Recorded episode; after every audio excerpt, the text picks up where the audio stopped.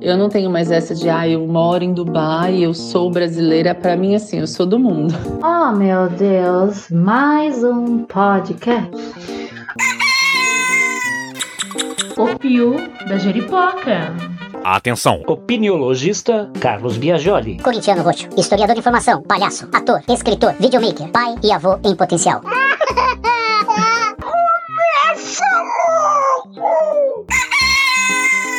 O Pio da Jeripoca.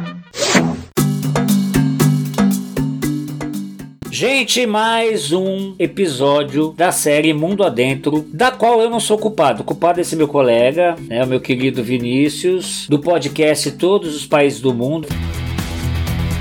All countries of the world. Tous les pays du monde. 世界のすべての国 Foi ele que teve a ideia de me fazer um convite para um bate-papo. Isso ficou na minha cabeça e daí surgiu essa ideia, né? Falamos sobre brasileiro que vive nos Estados Unidos, na Itália, Japão. E chegou a vez da gente passear pelo Oriente Médio.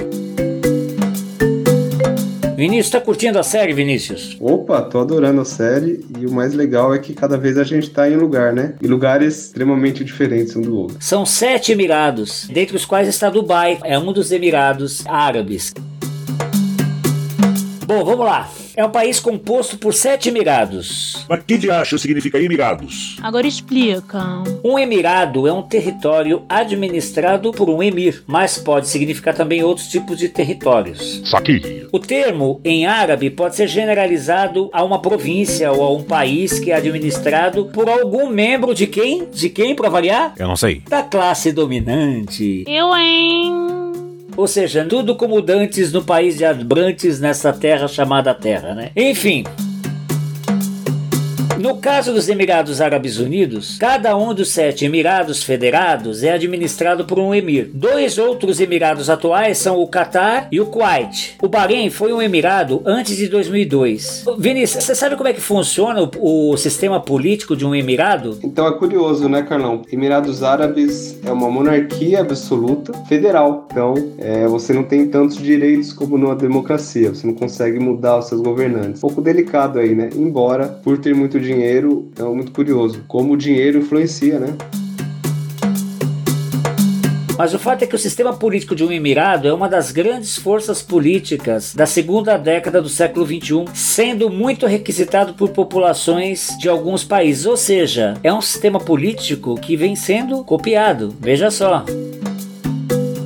Os Emirados Árabes Unidos ficam na Península Arábica, ou seja, está ali cercado pela Arábia Saudita, o Catar, o Golfo Pérsico e Omã. A atual formação daquele país foi estabelecida oficialmente no dia 2 de dezembro de 1971 e cada um dos Emirados possui total soberania sobre os assuntos internos. Todos os Estados Unidos da América, cada um deles tem sua constituição própria, subjugada à Constituição Federal, né? Aqui parece que não, parece que cada um dos Emirados tem plena autonomia, né? Nos Emirados Árabes, o petróleo está assim no epicentro das atenções. Vinícius, as reservas ali estão superiores a 90 bilhões de barris, o que torna o país muito importante para a economia mundial. E a maior população lá está em Dubai, onde reside a nossa convidada de hoje. É o Emirado Popstar do momento, né? Eu acho que vale a pena eu te cortar pra gente fazer um comparativo que é bem interessante, né? É muito delicado quando um país se baseia apenas em uma economia, em um recurso. A Venezuela, por exemplo, é o país onde tem mais petróleo no mundo, né? Assim como os Emirados Árabes, né? A base da sua economia é o petróleo. Então é curioso, né? Como talvez a, a forma, né, que a política é colocada no país, ela influencia ou não. A Venezuela foi muito prejudicada, né? Há alguns anos, justamente com a queda do preço do petróleo e teve problemas internos e está até hoje enfrentando isso, né? Enfim, acho que vale esse comparativo e essa análise, né? Você tem razão. Ali o petróleo é o popstar, é aquele que está no centro das atenções, né? Dubai, é lá que está o tal do Burj Khalifa, uma, a maior construção do planeta. Não sei se você já viu, é, um- é um obelisco imenso. Mas bota imenso nisso. Eu acho que é o que mais arranha o céu mesmo no planeta. Tá em Dubai. Sim, sim, é muito louco, muito louco. Além, é claro, de uma boa penca de empresas transnacionais que também dão um baita upgrade naquela economia. E se acredita que mesmo assim aquele Emirado atravessa uma grande recessão econômica com uma dívida, veja só, em torno dos 80 50 bilhões de dólares, Vinícius. Bem curioso. O território dos Emirados Árabes Unidos é desértico e pontilhado por vários oásis, com regiões montanhosas e praias. 75% da população ali é composta por imigrantes e adivinha qual é a religião predominante naquele pedaço do planeta? Atenção, senhores ouvintes, para o top de 5 segundos. 5, 4, 3, 2, 1. Opa, é o Islã. Muito bem, inteligente. O islamismo, muito é isso aí. Mas os Emirados têm regras mais flexíveis. Por exemplo, lá as mulheres podem andar com seus rostos descobertos. E nos hotéis, outro exemplo, é tolerado o consumo de bebidas alcoólicas, já que também se investe muito no turismo. Então você percebe que existe uma flexibilidade na rigidez que a gente imagina existir em toda aquela região, principalmente sob o manto né, da cultura islâmica. Né? Interessante, interessante. Bom, quem é o dono de Dubai? É o tal do Sheikh Mohammed bin Rashid Al Maktoum, que é o emir de Dubai. Isso. Já jantou em casa? Nunca jantei com ele, mas é engraçado, né? Qualquer reportagem que você assiste de Dubai, ou brasileiros que moram lá, nos Emirados Árabes, aliás, tem a foto dele em todos os lugares. É impressionante. É igual quando você vê reportagem da Coreia do Norte. Então o cara tá presente em toda a esquina lá, a fotona dele. Pois é. É só mais uma curiosidade, esse cara, o Emir de Dubai, ele é dono de 99,67% da Dubai Holding. Tá explicado, né? Caraca. Ele, é- ele é do... Bom, vamos dizer que ele é dono de 100%, porque resta o que? Menos de 1% para os outros acionistas, né? E, e desde 2006, ele acumula as funções de primeiro-ministro e de vice-presidente dos Emirados Árabes Unidos. Vamos lá. São 83.600 quilômetros quadrados de planeta Terra que aquele lugar ocupa com clima árido tropical.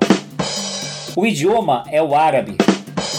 E a divisão administrativa dos Sete Emirados se constitui, como você falou, em uma federação de monarquias islâmicas, tendo Abu Dhabi como sua capital. Lá a moeda é o dirham. Chuta aí o PIB dos caras. Eu chutaria muito. Acertou. Mais de 190 milhões de dólares. O PIB per capita daquele pedaço de planeta é de 43.709 dólares, quase igual ao Brasil. As relações exteriores eles têm com o Banco Mundial, o FMI, a OMC, a ONU e a OPEP. E agora vamos ao que me interessa muito: os números da fé. Olha só, no islamismo estão 76,8% da população.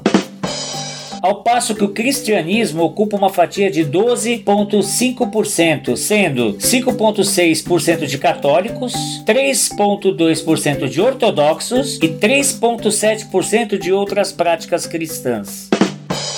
Mas o hinduísmo também está lá. Isso me surpreendeu e marca a presença com 8,4% deixando ao ateísmo ou a pessoas sem religião uma fatia de 2,3%.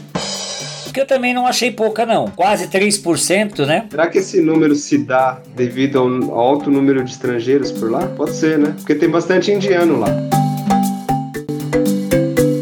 A população de lá é 4.598.600 habitantes, sendo a maioria de homens. Eu acho curioso porque no Brasil o censo mostrou que as mulheres estão em maioria, né? Lá é o contrário. Enfim. Aham. Qual é a composição étnica do pedaço? Árabes emirenses, 25%. Outros árabes, 23%. Sul-asiáticos, 50%. E outros, que onde deve estar o que você falou, 2%.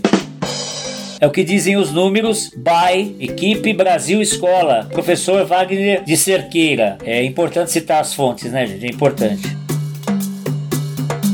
E qual que é a densidade demográfica do pedaço? 55 habitantes por quilômetro quadrado. Caramba. Uau.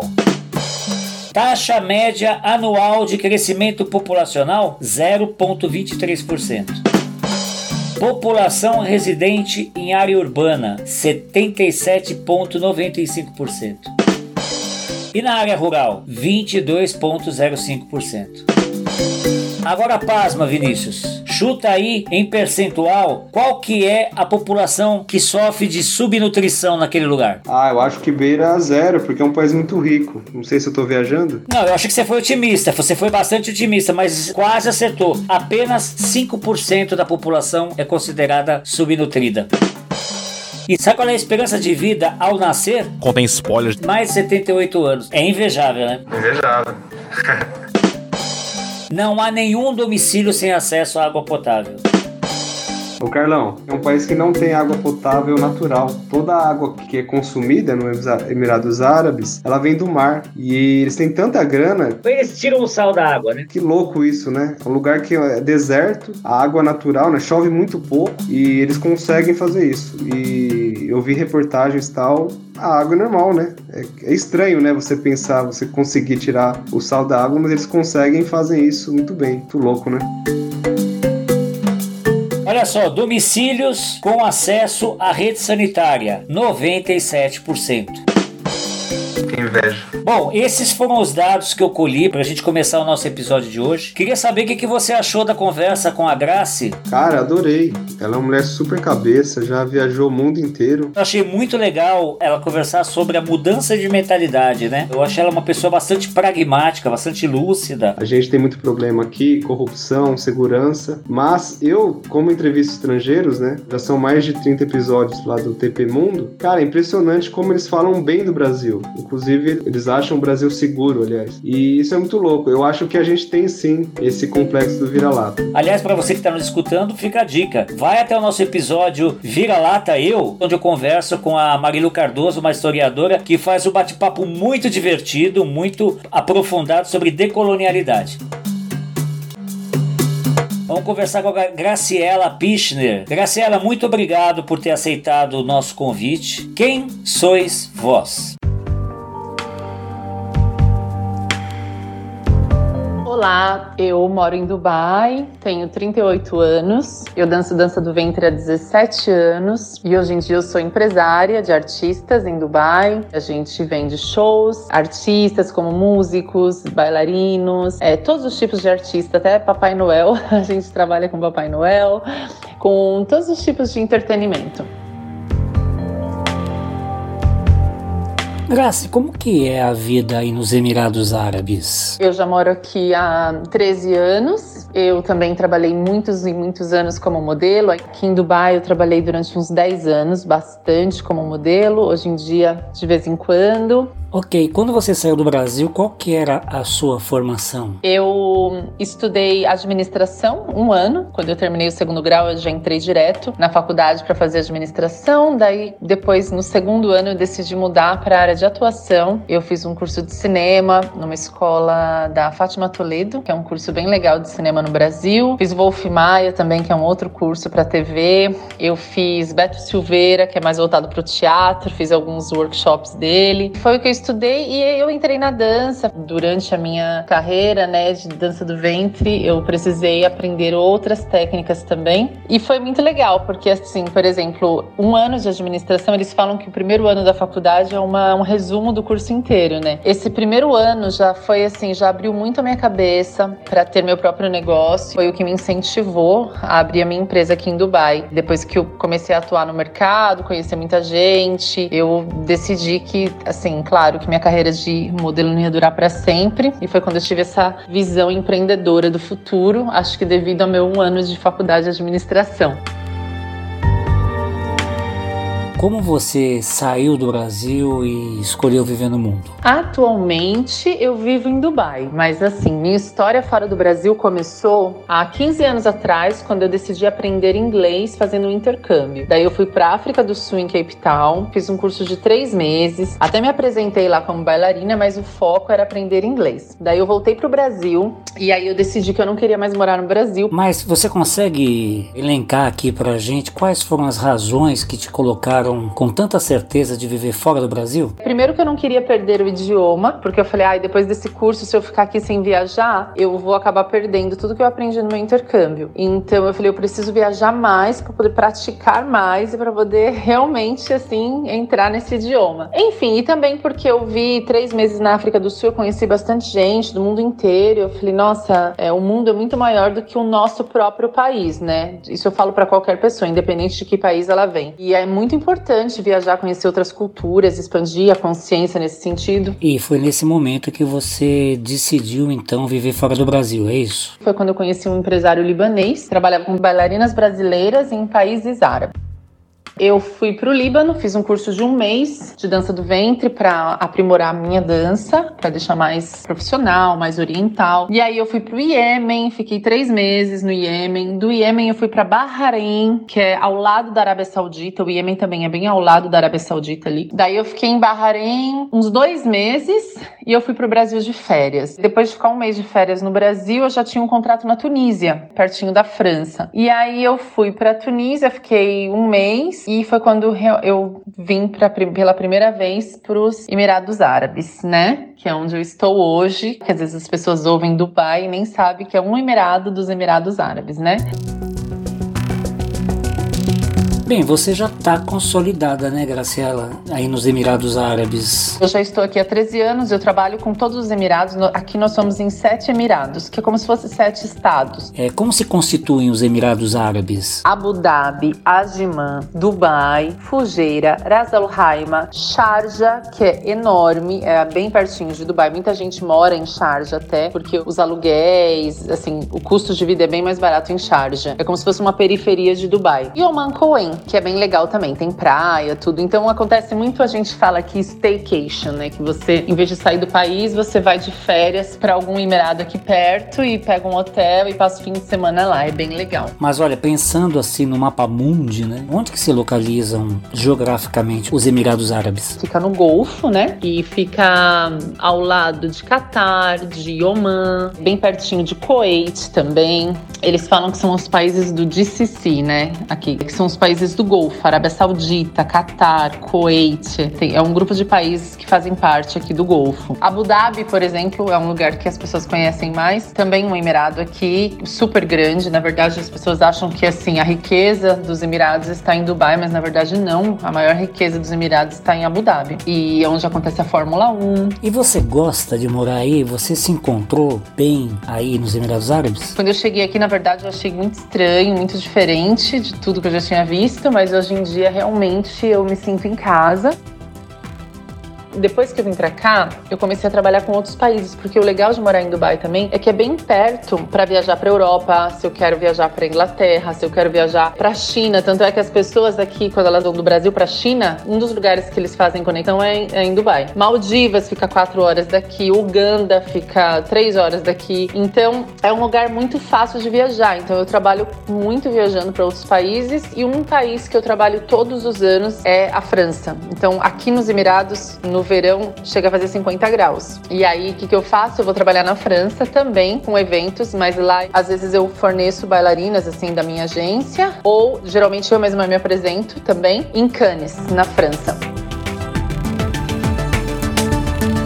E agora, finalmente, a pergunta que não quer calar que eu faço para todo mundo que participa da nossa série Mundo Adentro. Por que Bye Bye Brasil? Bom, primeiro eu queria realmente conhecer outros lugares, outras culturas, mas uma coisa também que pesou bastante para mim foi a situação financeira. Eu via que, por exemplo, a arte fora do Brasil, ela tinha um reconhecimento financeiro maior. Isso era muito claro, assim, eu percebi até mesmo quando eu fui para Cape Town, eu lembro que assim as pessoas tinham um grupo de japoneses, assim, eles assistiam um show com os olhos assim de um uau, nossa, o que é isso? O que é esse show? Que incrível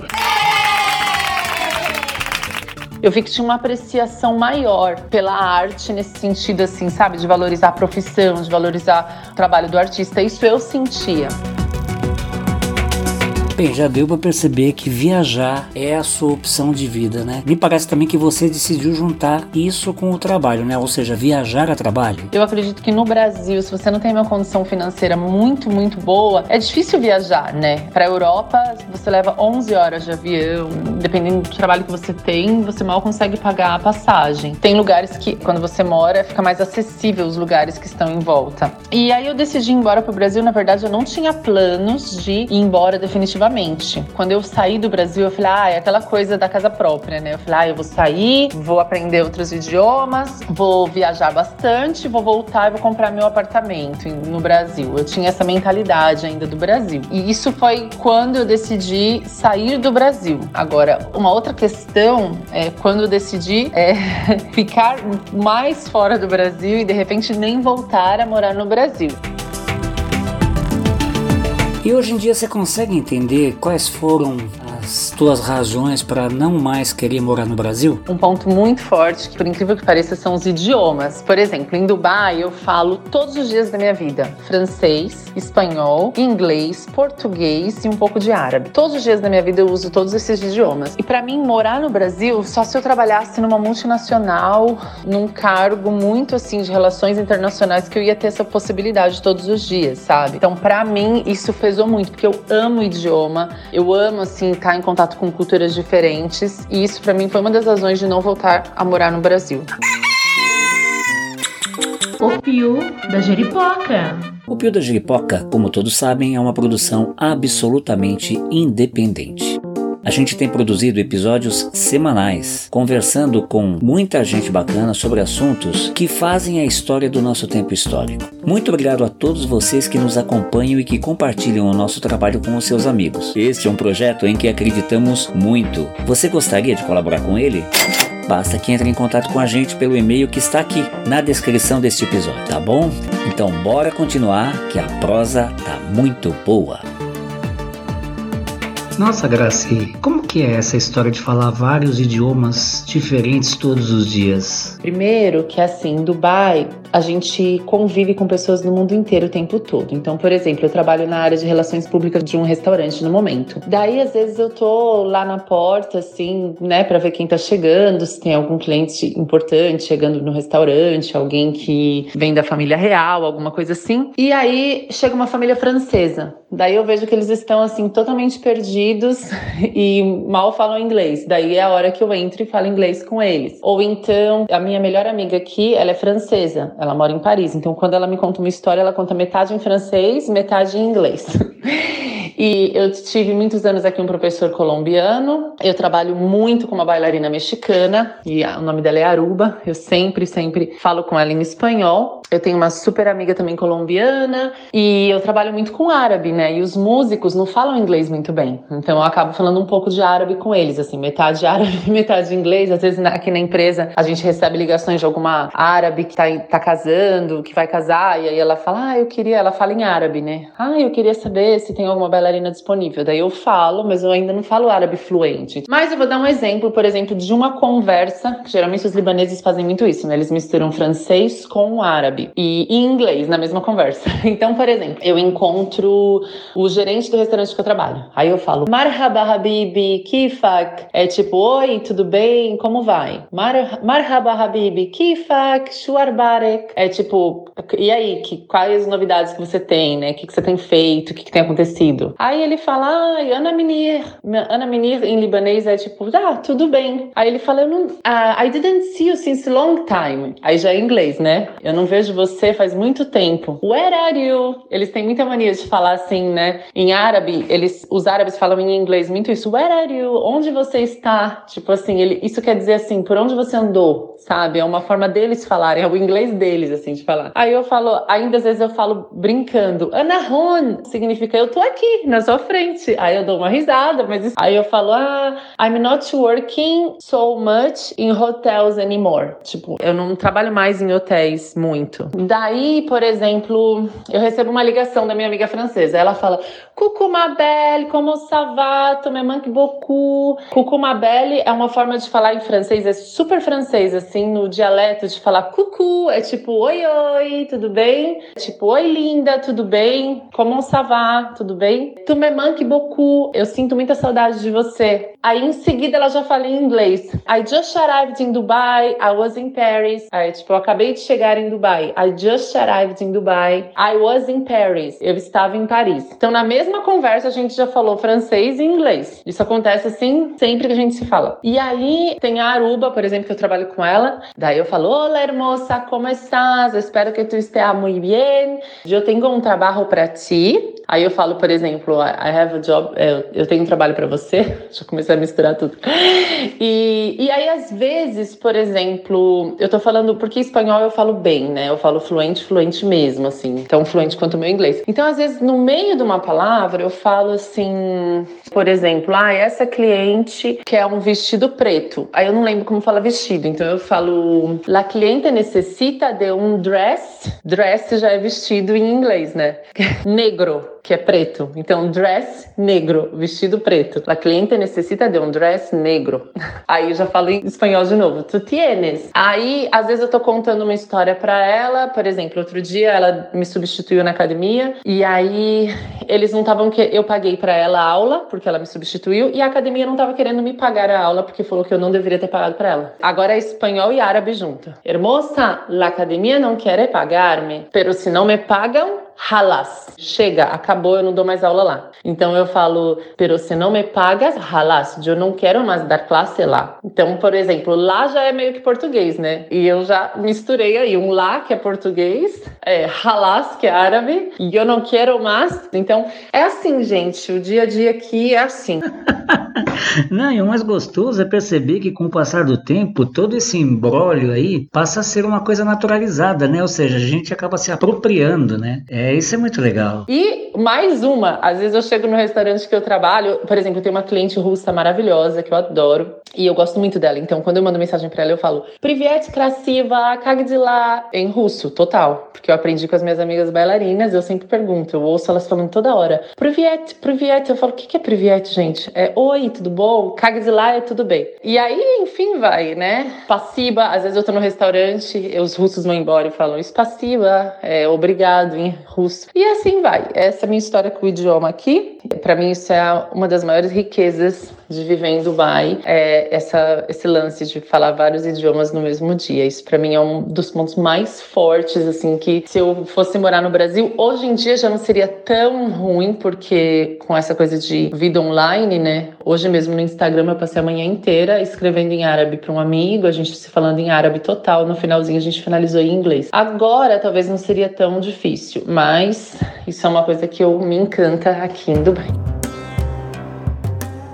E além disso, mais alguma razão, Graci? Segurança. Foi uma coisa que eu percebia que era muito estressante quando eu voltava pro Brasil. Você não poder deixar uma bolsa de computador no carro, porque você sabe que pode ser que alguém vai quebrar o vidro e pegar. Essa coisa da gente se preocupar. Ai, aqui eu não posso carregar minha bolsa visivelmente. Ai, aqui eu não posso usar isso. Nossa, se eu parar o carro aqui essa hora é perigoso. Essa coisa da segurança, eu percebi que eu perdia muito tempo me preocupando com isso, sabe? E enquanto aqui é uma coisa que nem passa pela sua cabeça cabeça. Claro que todo lugar tem, é bom tomar um pouco de cuidado, mas assim, aqui realmente eu me sentia muito mais segura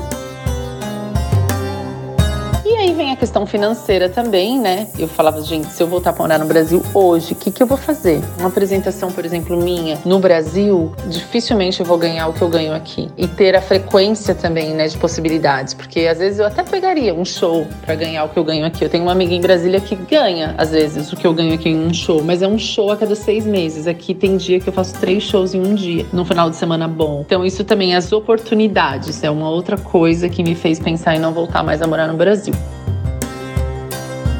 Pode-se dizer que você seja uma pessoa anti-Brasil? Eu tive meu filho no Brasil, foi a melhor coisa que eu fiz na minha vida. Eu acabei, depois de morar aqui fora 10 anos, eu me casei com um brasileiro. Eu não sou anti-Brasil, eu já tive meus momentos de falar, ai não, fora é melhor, que eu acho que é normal para quem mora fora muito tempo, mas eu não sou, não sou aquele tipo que fala, ah, eu não gosto mais do Brasil. Não é isso, eu tenho uma visão negativa. Mas eu acho que assim, para eu voltar a morar no Brasil, eu teria que ter uma razão maior. Então eu sempre, eu não desconsidero a possibilidade. Se eu eu tivesse uma opção de trabalho bem bacana. Eu amo a natureza no Brasil, as pessoas, a comida, o verde, sabe? O verde é uma coisa assim, nossa. E vira e mexe eu questiono, eu falo, nossa, se eu de repente, vai, por exemplo, tivesse uma super possibilidade de trabalho no Brasil, eu super voltaria. Eu agora, que já viajei para 32 países, eu falo que todo país que você for vai ter um lado super positivo e um lado que você fala, ah, isso podia ser melhor. Então, realmente, eu acho que hoje em dia eu falo que o melhor país é o que te dá as melhores condições, entendeu? Então, eu, por exemplo, não suporto frio. Para mim é muito duro viver no frio, mas se eu tivesse uma condição de vida incrível em Londres, eu moraria em Londres. Não é meu país preferido, mas às vezes é o trabalho que você vai fazer lá é um trabalho que você ama. Às vezes a pessoa, o seu parceiro arruma uma possibilidade lá e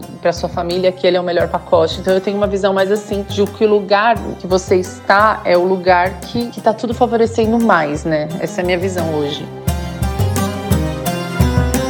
Bom, Graci, vamos falar um pouco de choques culturais? Onde que a jiripoca piou quando você aportou nos Emirados Árabes, em Dubai, e se defrontou com essa nova realidade? Conta pra gente. Quando eu cheguei aqui, eu fiquei muito chocada, primeiro, assim, com a falta de natureza. Ah, Não é falta de natureza, aqui tem natureza, mas é areia, é deserto. Eu sentia muita falta de água, sabe? Aquela coisa cachoeira, é verde, aquele cheiro de verde de manhã, sabe? Eu sentia muita falta disso. Em termos de cultura, eu lembro que eu sempre tive um tom de voz bem assim, meio que agressivo, assim, sabe? Não sei, da forma de falar bem determinada. E eu tive que mudar isso, porque aqui, com os homens árabes, as mulheres falam mais leve, mais calmo, mais, sabe? Eles se sentem intimidados. Assim, eu lembro que eu tive muito problema no meu trabalho aqui, que as pessoas entendiam que eu estava sendo autoritária quando eu falava do jeito que eu falava anteriormente. Considerando também que eu cheguei aqui com 24 anos, eu tinha outra mentalidade. Então eu tive que realmente entender que aqui você precisa entender que tem essa coisa assim de como se comunicar, como se vestir. Isso quando, nossa, eu não conseguia entender antes como por que que eu não posso usar um shortinho e entrar no shopping, sabe? Já chegou de eu entrar no shopping e o segurança falar você não vai precisar sair, assim, você não pode andar aqui com esse short. Mas hoje eu super entendo e eu mudei completamente a minha visão em relação, por exemplo, o jeito que a mulher se veste. No Brasil fala assim: "Ah, mas no Brasil a gente tem liberdade, pode usar o que quiser". Mas na verdade não, hoje em dia eu tenho outra mentalidade. Se você usar uma mini blusa e uma, um mini short andando no Brasil, aquilo vai ser agressivo para você também. Você tem que estar preparada para um carro buzinar e falar: Ô gostosa, olha em casa. Então, eu descobri morando aqui, no começo era muito difícil pra mim falar, ai, não acredito. Até hoje, às vezes eu tô pronta pra sair, eu falo, ai, não, eu vou no shopping ou eu vou naquele mercado que é do governo, eu não vou poder entrar porque eu tô com esse vestidinho. Eu acho que nem 8 nem 800, mas eu descobri que a gente, o jeito que a gente se veste, isso eu aprendi aqui nos Emirados, é o jeito que você vai atrair uma atenção de acordo com aquilo. Sabe? A diferença é que aqui o governo impõe que você se cubra, mas no Brasil, por exemplo, hoje em dia eu me cubro por opção de não ser incomodada. Não tenho, eu não gosto de estar andando na Avenida Paulista e ficar uns 30 caras assim me secando e até às vezes, dependendo do lugar que você estiver andando, estiver muito tumultuado, alguém me meter a mão, sabe? Então eu aprendi a me cobrir pela minha própria proteção, não moralmente, ah, porque se se veste assim é isso e aquilo, mas porque eu prefiro, sabe, caminhar tranquila, sem muitos olhares, sem me preservar. Isso eu aprendi aqui e ninguém me impôs. Eu tenho amigas que moram aqui há 20 anos e ainda se veste como uma brasileira, mas eu descobri que eu prefiro me preservar mais. Isso eu aprendi aqui, sabe?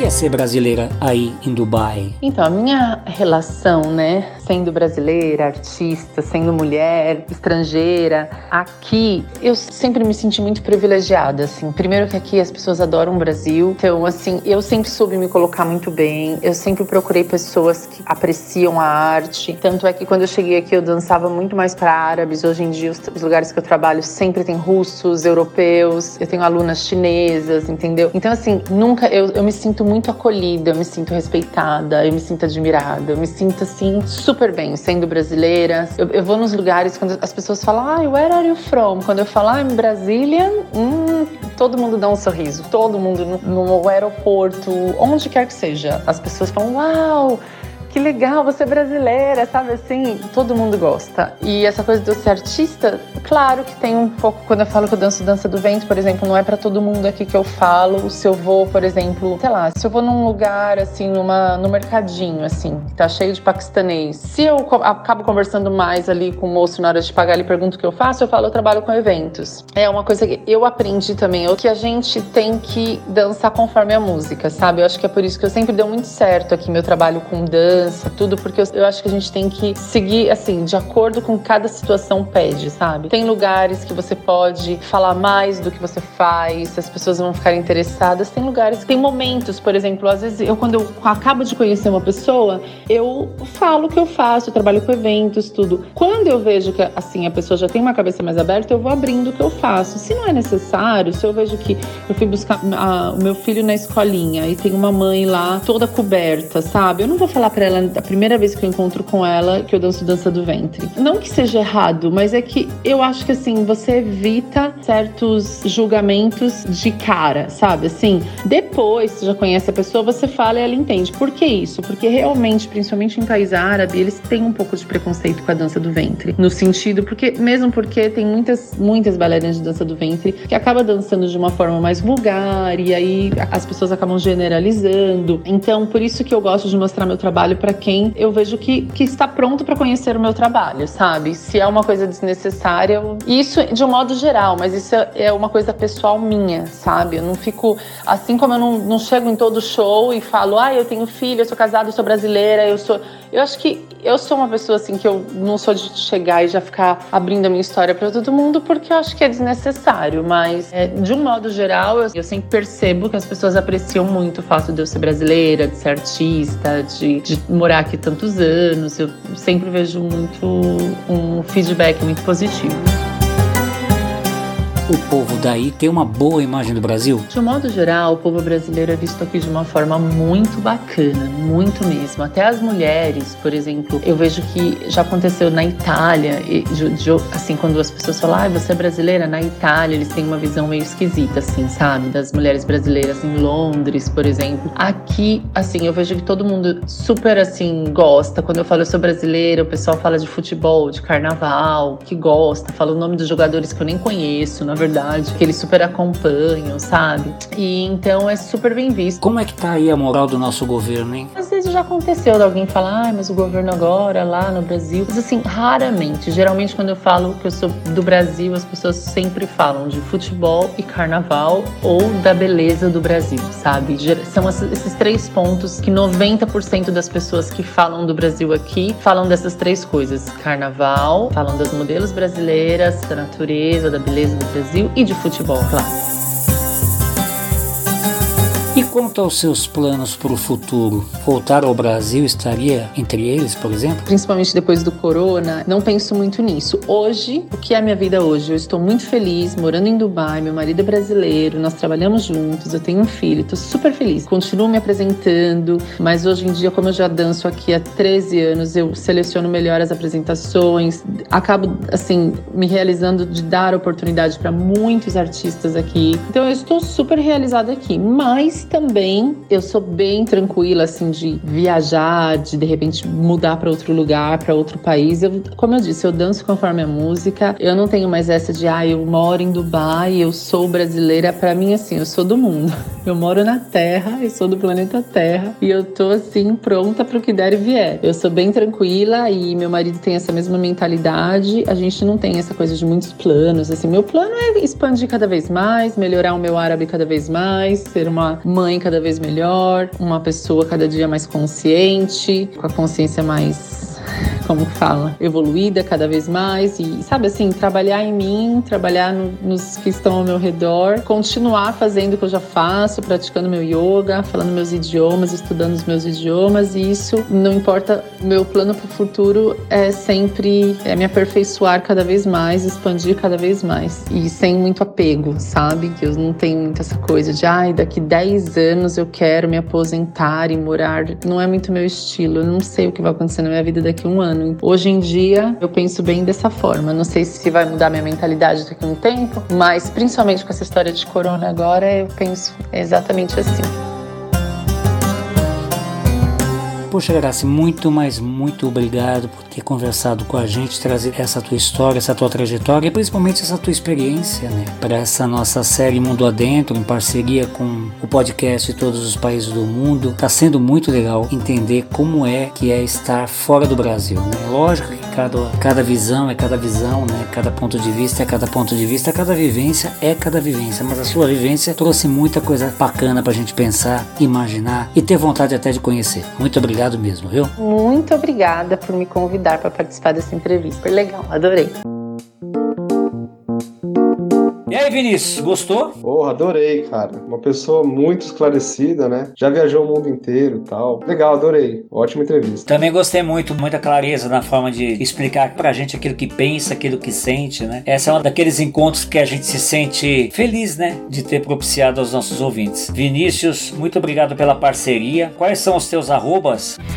All countries of the world. Tous les pays du monde. 世界のすべての国 Opa, vamos lá. Todos os países do mundo, Instagram. E uma novidade, eu fui pro YouTube, tá? Então, tô entrevistando estrangeiros no meu apartamento e comendo o prato do país dele. Então, uma questão cultural muito gostosa, né? Que eu vou vivenciar nos próximos meses, próximos anos, não sei até onde vai. Mas é isso, tô como todos os países do mundo também no YouTube. Boa ideia essa, viu? Queridão, mais uma vez, muito obrigado por estar junto aí. Próximo episódio desta série Áustria e vamos que vamos. Como eu sempre digo, compartilhem, compartilhem, compartilhem e compartilhem. Para descansar, compartilhem mais um pouco, porque são assuntos muito legais que a gente tem que fazer chegar aos ouvidos de todo mundo. Como eu sempre gosto de encerrar, Saravá, Axé, Shalom, Salam Aleikum, Namastê, Shanti, Evoé, Alaukba, Optia, Aueté. Amém. Saudações corintianas, hashtag fui o Pio da Jeripoca.